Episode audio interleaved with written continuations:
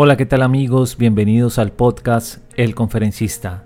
Aquí siempre encontrarás algo que te sorprenderá y dará de qué hablar. Bienvenidos.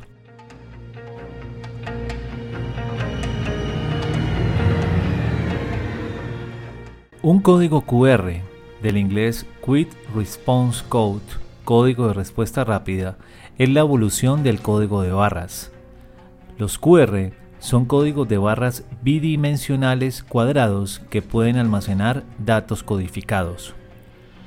Hoy en día, los códigos QR se pueden ver en toda clase de productos y objetos. Al escanear un código QR utilizando las cámaras de un teléfono inteligente, computador o tablet, se obtiene un acceso inmediato a su contenido.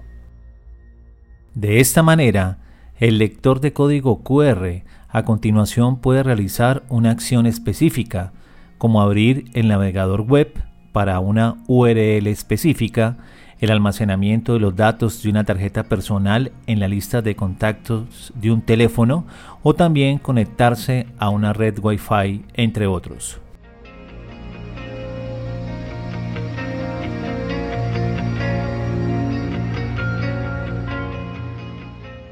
Existen dos tipos de código QR, el código QR estático y el código QR dinámico. El primero implica que una vez que se elige su contenido no puede ser cambiado. El segundo es reutilizable ya que se puede cambiar el contenido tantas veces como uno desee sin tener que imprimir el código nuevamente.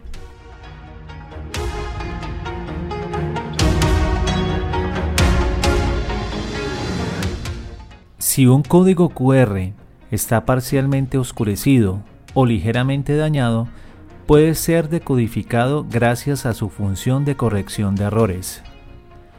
De acuerdo a la web especializada en creación de códigos QR, Unitac.io, este tipo de códigos, como los conocemos hasta la fecha, fueron creados en 1994 por Denson Wave, una subsidiaria japonesa del grupo Toyota. El tamaño de un código QR no debe ser menor a un cuadrado de lado de un centímetro. El uso de esta tecnología actualmente es libre. Aunque inicialmente se usaron para registrar repuestos en el área de fabricación de vehículos, hoy los códigos QR tienen un sinfín de aplicaciones. En el año 2014, el cementerio israelí de La Paz, Uruguay, implementó el uso de códigos QR en las tumbas para permitir el acceso remoto a las imágenes del cementerio y conocer la ubicación exacta de cada tumba a través de sitios web. Es el primer cementerio del mundo en introducir esta innovación.